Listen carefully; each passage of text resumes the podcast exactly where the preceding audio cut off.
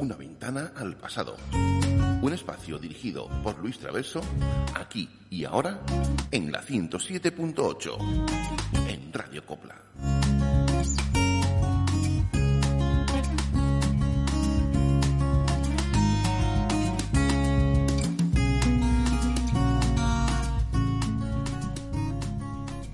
Buenas noches y bienvenidos un día más a esta ventana al pasado. Hoy esta ventana se va a abrir al día 26 de abril. Vamos a hacer un recorrido pequeño por varias fechas y ver qué es lo que acaecía en la línea en esos tiempos. Vamos a hacer, como siempre, un poquito de todo y, y nada, eh, comenzamos.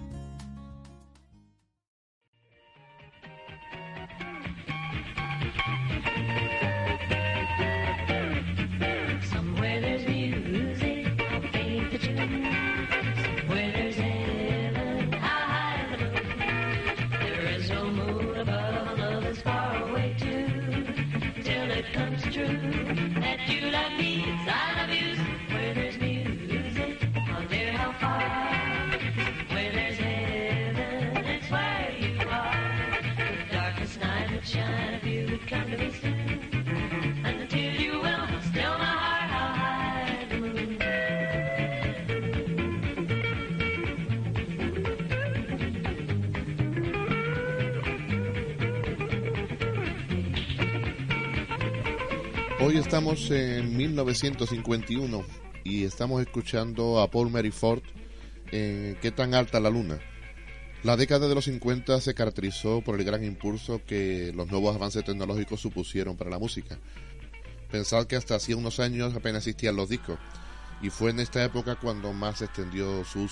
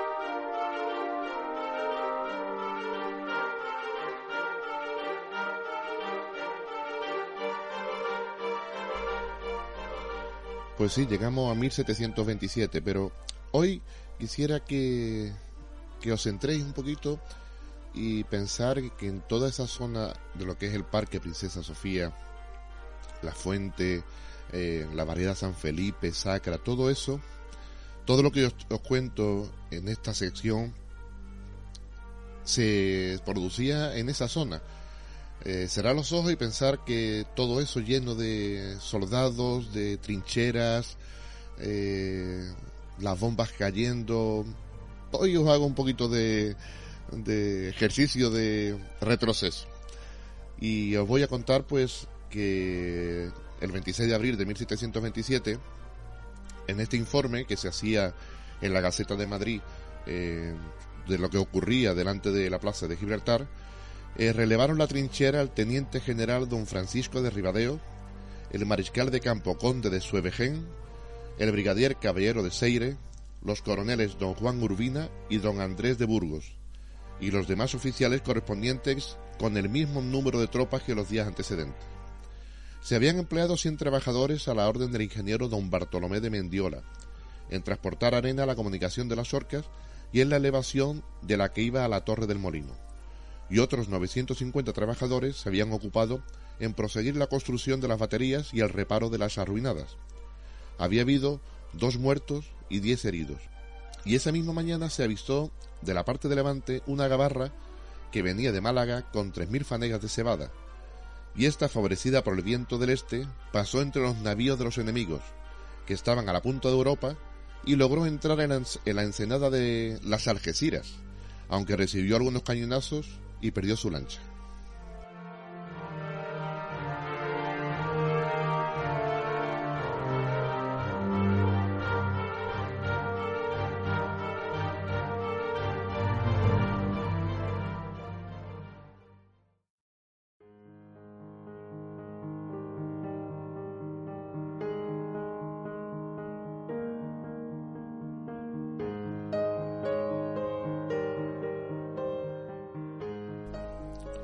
El 26 de abril de 1920, el periódico El Noticiero Gaditano publicaba que decía el gobierno civil de la Benemérita de la línea que con fecha 23 la Federación Patronal de Trabajadores del Carbón de la vecina Plaza de Gibraltar en Junta de Comercio acordó que contando que el día 24 concurrieran al trabajo los carboneros huelguistas, distribuir un número delimitado de 150 toneladas a cada vapor carbonero, de los cuales eran cuatro, y si llegaba a sobrar personal, se distribuirían estos en los chapuces pequeños.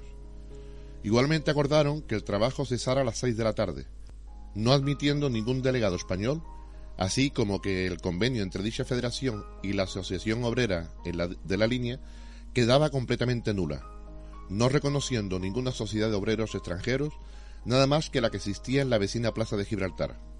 Esta estaba constituida por 300 carboneros que en esa fecha trabajaban hasta las 6 de la tarde y residían en la mencionada plaza. A las 9 de la mañana del día 24 acudieron al trabajo en Gibraltar y fueron unos 100 obreros los que tuvieron que volver a la línea por no haberlos dejado embarcar con los demás trabajadores el delegado de ellos.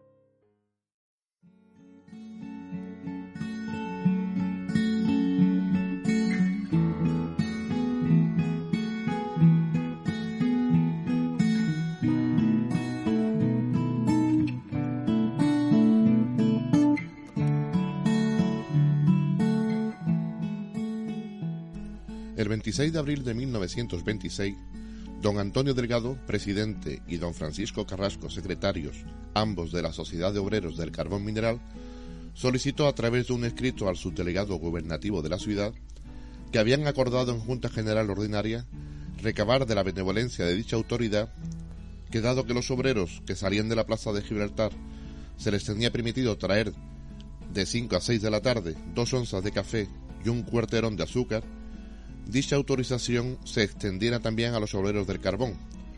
Pero como a la hora autorizada los obreros del carbón aún no habían dado de mano, ya que finalizaban a las 6 de la tarde y no podían pasar la frontera hasta las 7 de la tarde, por lo que le solicitaron que se le ampliara para su gremio hasta dicha hora.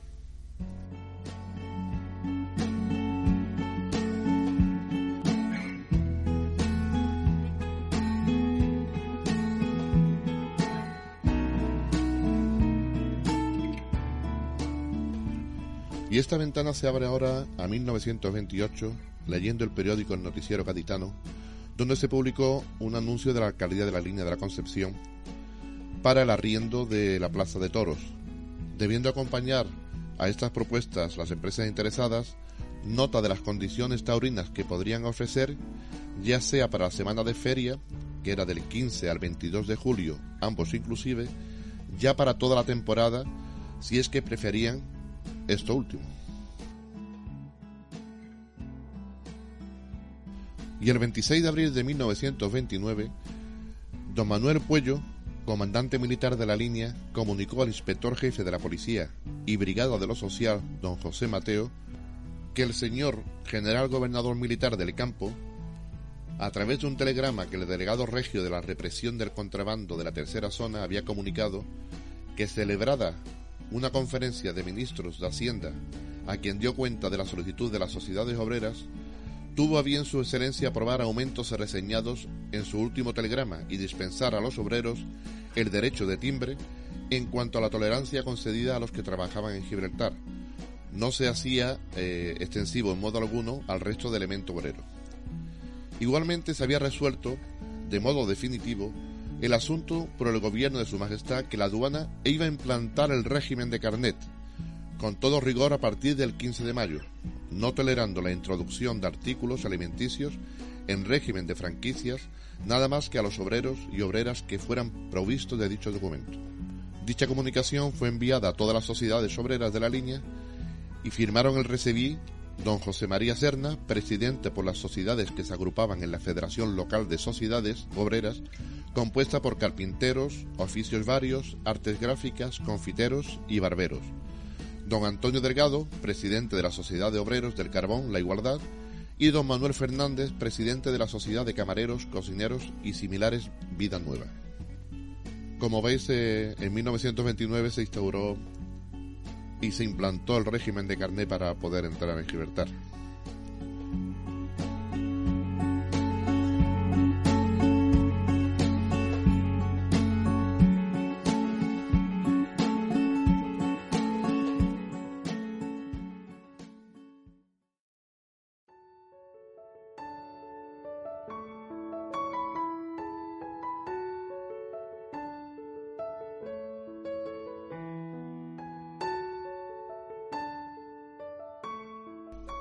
26 de abril de 1936, la comisión organizadora de la Sociedad Deportiva Club Deportivo AIDA, afecta a la Federación Cultural Deportiva Obrera, solicitó reunirse para su constitución a las 8 horas de la noche en el Sindicato de Transportes en la Avenida de España.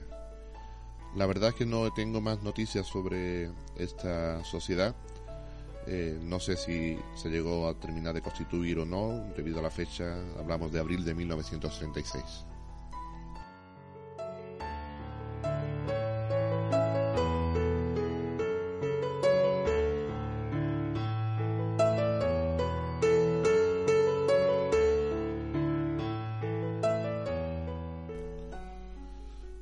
Y ya pasamos a 1946, en la sesión ordinaria, celebrada por la Comisión Municipal Permanente de la gestora del excelentísimo ayuntamiento, bajo la presidencia del señor alcalde, don Luzgardo López Macías, y con la asistencia de los señores concejales, tenientes de alcalde don Agustín Seatelo Boórquez, don Domingo López Jiménez, don Cristóbal Torres Ruiz, interventor de fondos don Agapito Catalina Morales, secretario don Augusto Frichi Marcusi, se trataron los siguientes puntos.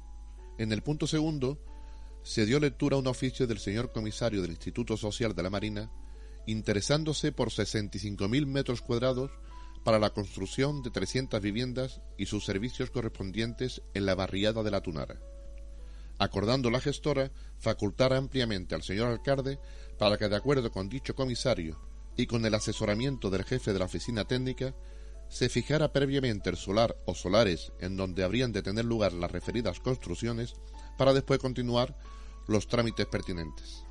También se dio lectura a una comunicación del gobierno militar del campo de Gibraltar en la que se hacía saber, como resultado de la visita de inspección realizada por el jefe provincial de Sanidad a la enfermería de la Plaza de Toros, la necesidad de efectuar en dicha dependencia las obras que le indicaron, la gestora resolvió que por el jefe de la oficina técnica se formulara el proyecto pertinente para en vista de este resolver lo correspondiente. Y después de ruegos y preguntas, y se tocó el tema de urgencias, y en este se dio lectura a un escrito de la superiora del Colegio del Sagrado Corazón de Jesús de la ciudad, dándose a que estaba próxima a celebrarse las bodas de plata de la estancia en la referida finca urbana, suplicó que se le concediera propiedad a la casa del ayuntamiento que estaba ocupada por dicha institución. La comisión, después de deliberar detenidamente sobre el asunto, y teniendo en cuenta que con el arriendo del indicado inmueble para los fines señalados se había puesto en ello la mayor voluntad, incluso privándose el municipio de ese local que le era muy preciso para instalar con holgura y en la debida forma distintas dependencias para los servicios cada vez más crecientes en el ayuntamiento, hasta el extremo de establecer aquellos en viviendas privadas y por esto acordó por unanimidad no acceder a lo solicitado en el escrito aludido, por considerar bastante suficiente lo hecho sobre el particular y que la referida institución recibía siempre el apoyo moral y económico de la corporación, con lo cual atendía a su perfecto desenvolvimiento y sin que por ello fuera preciso mermar los intereses del patrimonio municipal.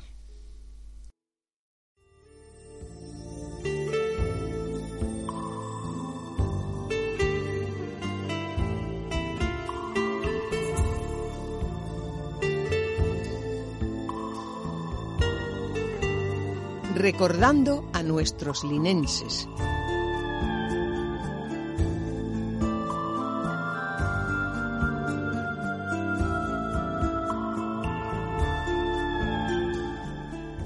Hoy en esta sección de Recordando a nuestros linenses vamos a recordar a don Francisco Soro, más conocido por todos como Maestro Soro, y a doña María Serra, su esposa, dos pilares importantísimos en la cultura musical de nuestro pueblo.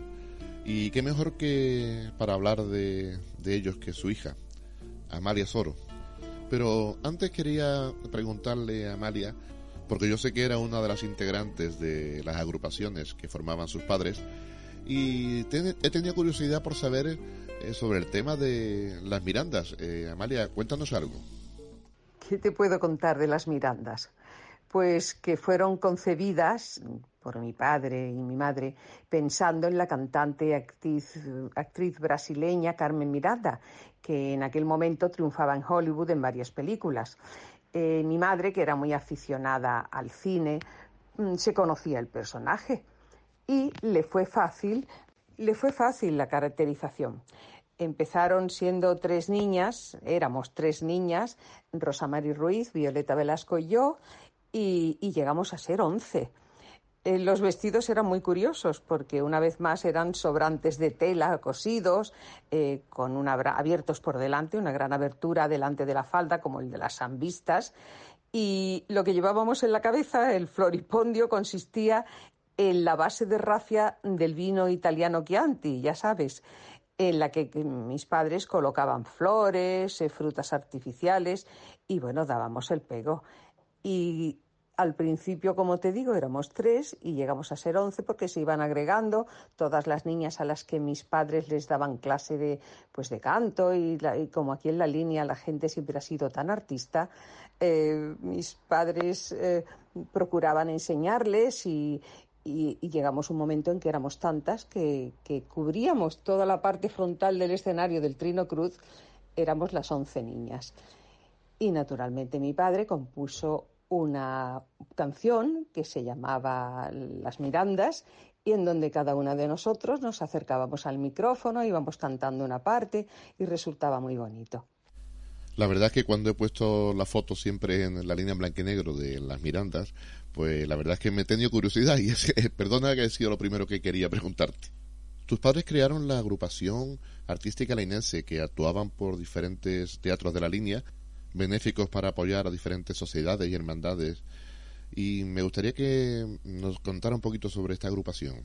La agrupación artística linense la formó mi padre, la creó mi padre, eh, porque tenía tantas alumnas y tantos niños a los que enseñaba gratuitamente y veía que eran tan lindos, con tanto arte, y que dijo, yo voy a formar una agrupación artística linense en donde tengan cabida todos estos niños o chicos mayores, en fin, mm, allí actuaba toda clase de personas a los que ellos les daban clase mi madre y mi padre gratuitamente.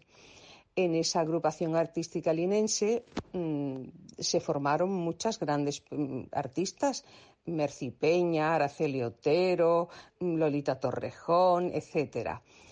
Y posteriormente eh, esa agrupación artística linense mm, la llamaban para, para todos los sitios mm, gratuitamente, claro. Y actuaba pues a favor de, de cofradías, de la balonpédica linense, que si había una riada pues mm, hacían una obra y el dinero que sacaban era para ayudar a, las personas damnificadas o ayudaban a personas en la, ya sabes, en Navidad, pues que hay gente que, sobre todo en aquella época, que necesitaba cosas. Y todo lo que hacían era desinteresadamente mis padres. Por lo que me cuentas, Amalia, tus padres inculcaron el amor a la música a muchos críos linenses, ¿no? Sí, así que ya sabes, el maestro Soro junto con su esposa María Serra eh, descubrieron, enseñaron, promocionaron a un gran número de alumnos, como he dicho, y dedicaban su esfuerzo, su gran formación musical y artística y sobre todo su dinero para que la línea contara con un nutrido grupo de figuras.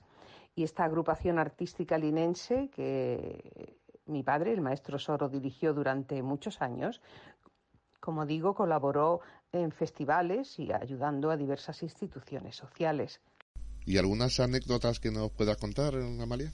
En uno de los eventos que, hizo, mm, pues eh, presentó unas escenificaciones eh, como Rosas Tempranas, Hungría de mis amores, El taller de muñecas, Fantasía de las mil y una noches, y él además pues componía la música. Me acuerdo que en el taller de muñecas eh, era pues como dice su nombre, un taller en donde las muñecas por la noche cobraban vida. Y era porque un hada que en aquel momento era yo vestida de ballet, iba tocando con una varita mágica a todas las niñas, que éramos unas 14 niñas.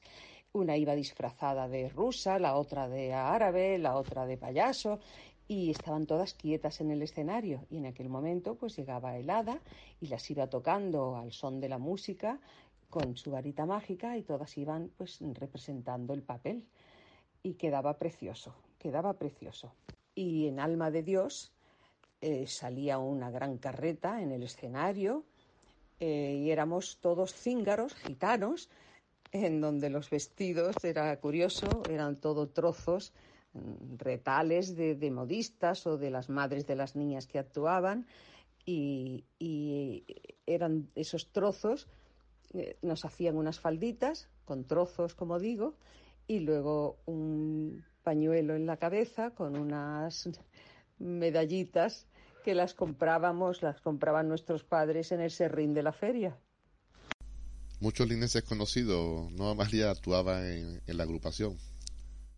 Eh, sí, en esa, en esa significación de alma de Dios eh, había un, chico, que Mario Fanegas, que no sé si tú lógicamente lo habrás conocido, por lo menos tendrás información de él, que era un gran violinista y además tenía una mm, peluquería en la calle Real de la Línea, porque era peluquero, pero aparte era un gran músico. Y él salía vestido como de gitano, ¿no? Eh, tocando el violín. También actuaba en ese momento un chico que era mm, eh, torero. Es un chico que se llamaba, le llamaban el panaderito. El panaderito. Y este chico, pues, nacía también de, gitano, luego todas bailábamos, mm, figuraba que era como un campamento gitano, o sea, había un fuego, era fantástico. Otra escenificación que gustaba mucho era eh, sobre la balona. Mi padre era muy balono, entonces como colaboraba y eh, creó una obra, una partitura que se llamaba Vamos a jugar al fútbol. Y en ella, eh, once niñas representábamos a los futbolistas de aquella época de la balona. Yo me acuerdo que yo era la portera y había una chica que iba con el pelo teñido de, bueno, teñido, lleno de, de polvo de talco para aparentar ser, mm, si no más viejita, por lo menos tener el pelo blanco. Y es que en aquel momento en la balona había un chaval, no sé si era delantero centro o defensa, que tenía el pelo muy blanco. Entonces Rosamari Ruiz le, le, pusieron el pelo con talco para que aparentara ser este chico. Y también montaban en, la, en el escenario una gran portería con su balón y íbamos tirándole la pelota a los eh, al público, a toda la gente que estaba allí, nos devolvían la pelota. Era había una interacción entre el público y nosotras y gustaba muchísimo. Un gasto bastante curioso, ¿no, Amalia? Eh, lo que son el montaje de tantos escenarios. Bueno, ya te puedes imaginar que en aquella época, cuando organizaban estos festivales artísticos que reunían a tantos artistas, sobre todo gente muy joven, pues eh, no tenían ni un duro, por lo que no podían costearse ni las clases ni la ropa que se empleaba en las actuaciones. Yo me acuerdo que mi madre compraba las telas en Barcelona, en Gibraltar, y las madres de las niñas que bailaban o cantaban que eran muy apañadas y, tenían mucha ilusión y eran tan dispuestas y cariñosas, les confeccionaban los vestidos según mi madre les decía, pues mira, eh, que tenía, mi madre tenía mucho sentido artístico y estético, les decía, mira, pues ahora esto se lo ponéis así y asado. Y mi madre no sabía nada de costura, pero esta señora sí, y resultaba muy bonito en el escenario.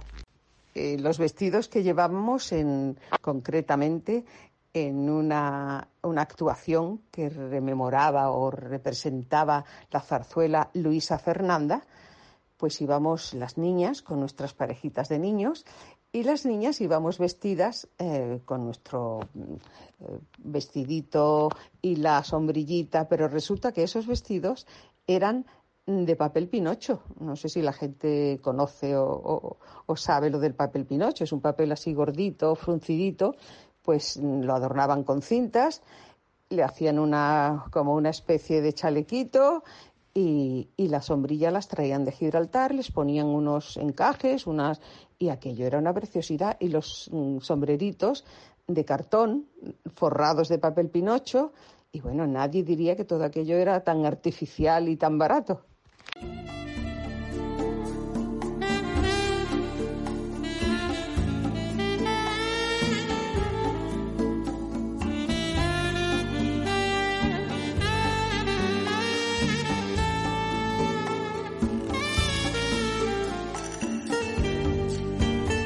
Muchas gracias Amalia por contarnos estas historias de la agrupación artística lenense. Otro día te, te vamos a tener aquí en el programa para que nos cuente ya algo más sobre Francisco Soro y también de María Serra. Muchas gracias Amalia.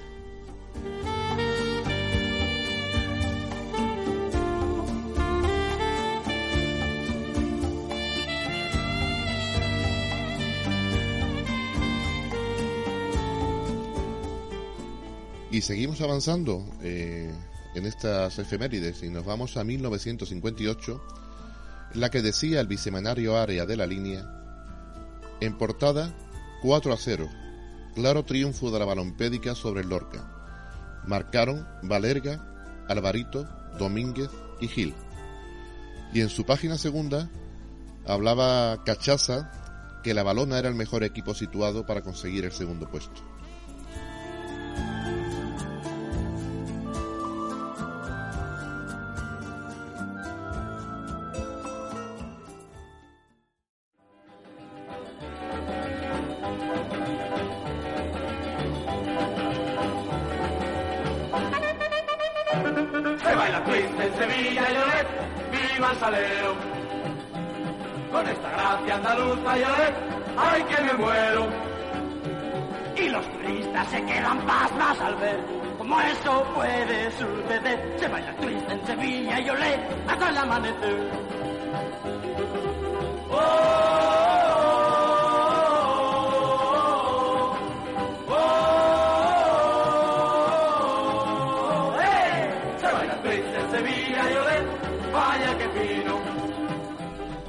Pues sí, los Rocking Boys, grupo linense pionero en el rock and roll.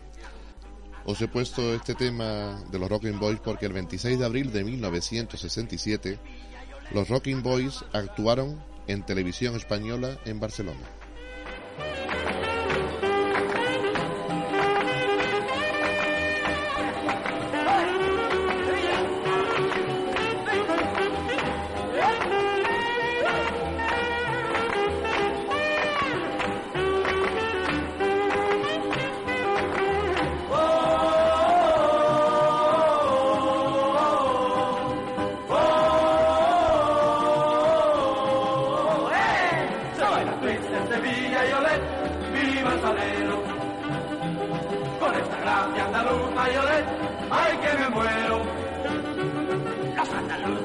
en el avión. Te gusta el baile, compa y ven. Se baila twist en Sevilla y olé, vete en el alele. Se baila twist en Sevilla y olé, vete en el alele. Se baila twist en Sevilla y olé, vete en el alele.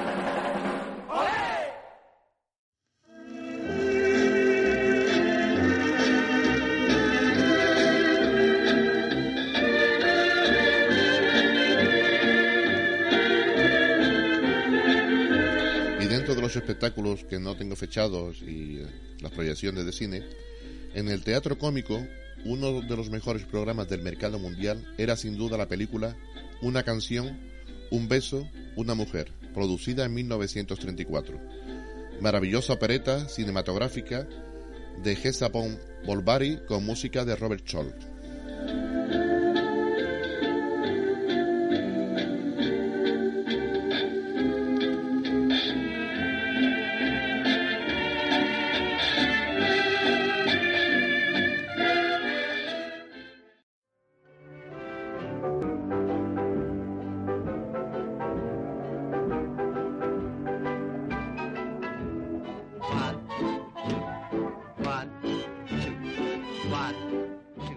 Y en el teatro cómico, comenzando a las 8 de la tarde, primero un estreno del bonito dibujo sonoro Deporte, y segundo estreno de la revista hablada y cantada en inglés y rotulada en español, Amor y Alegría, producida en 1934. Los precios, butaca 60 céntimos, anfiteatro 40 céntimos y las gradas 30 céntimos.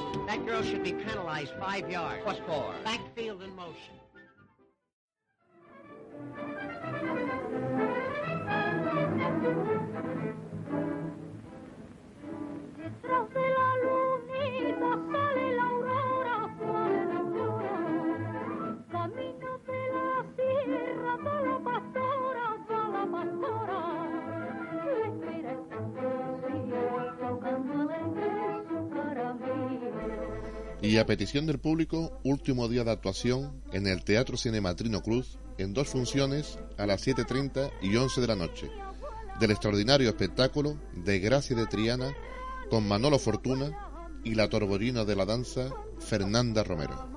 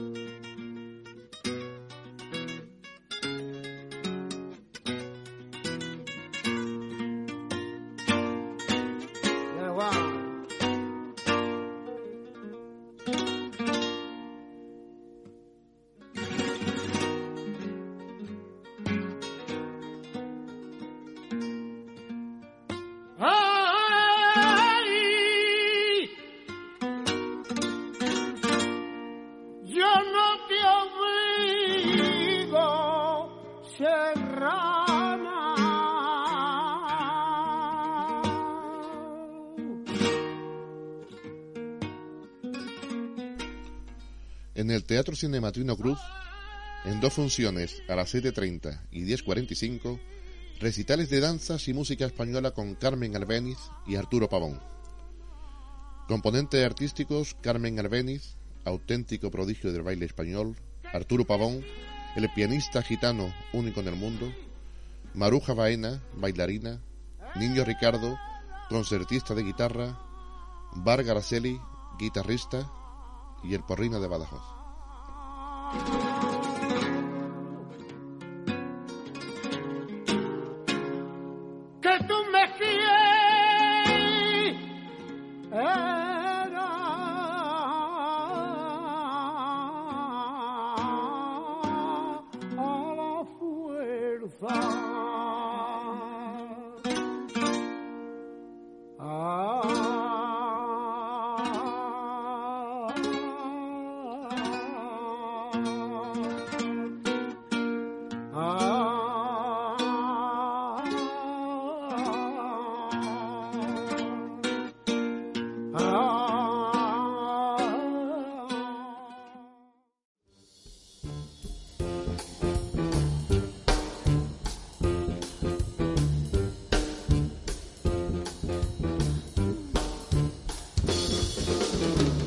De boca en boca un nombre irá, tendrá que ser. Y aquí en el mundo aclamará, tendrá que ser. En el Trimope Cinema, en dos funciones, a las 8.30 y 11 de la noche, extraordinario espectáculo ha revistado En Sueño de Arte, de Mari Lledó, al frente de su ballet Ritmos Modernos, con colosal elenco. Niña de Orihuela, gran figura del cante, Hermanos Moreno, dúo músico vocal, Luisa Moreno, la voz de oro de la canción, Katy Pernia, genial bailarina, Candy Bustamante, estrella de la canción moderna, y Rafaelito, as del humorismo español.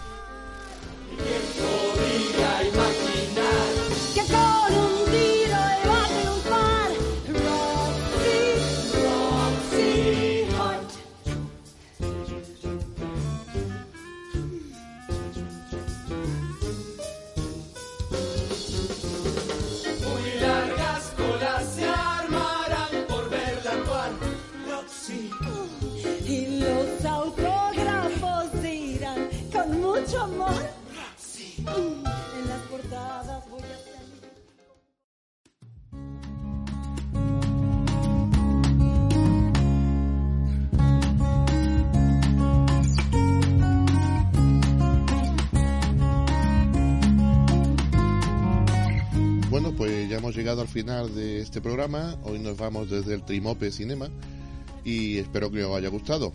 Eh, mañana, como ya sabéis, mañana más.